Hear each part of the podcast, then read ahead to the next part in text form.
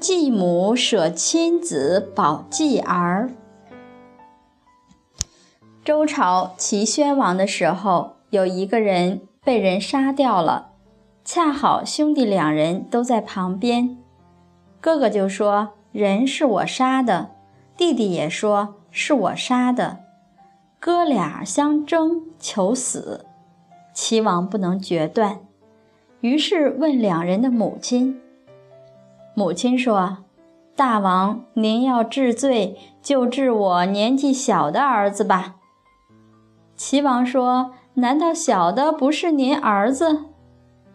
母亲说：“小的是我亲生的，大的是前妻留下来的儿子。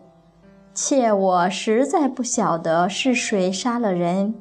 如果治了大儿子的罪，就是我这个做妻子的。”辜负了丈夫的托付，而弃掉前人的遗孤啊！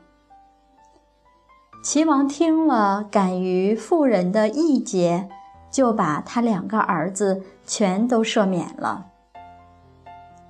所以，我们看一个女子闺中的气节，能够感动当朝的国君，能够让儿子免罪。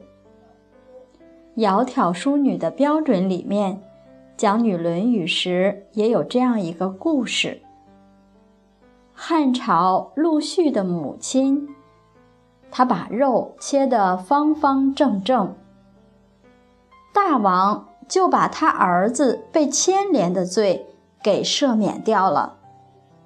这么好的母亲，怎么能够教养出来犯罪的儿子呢？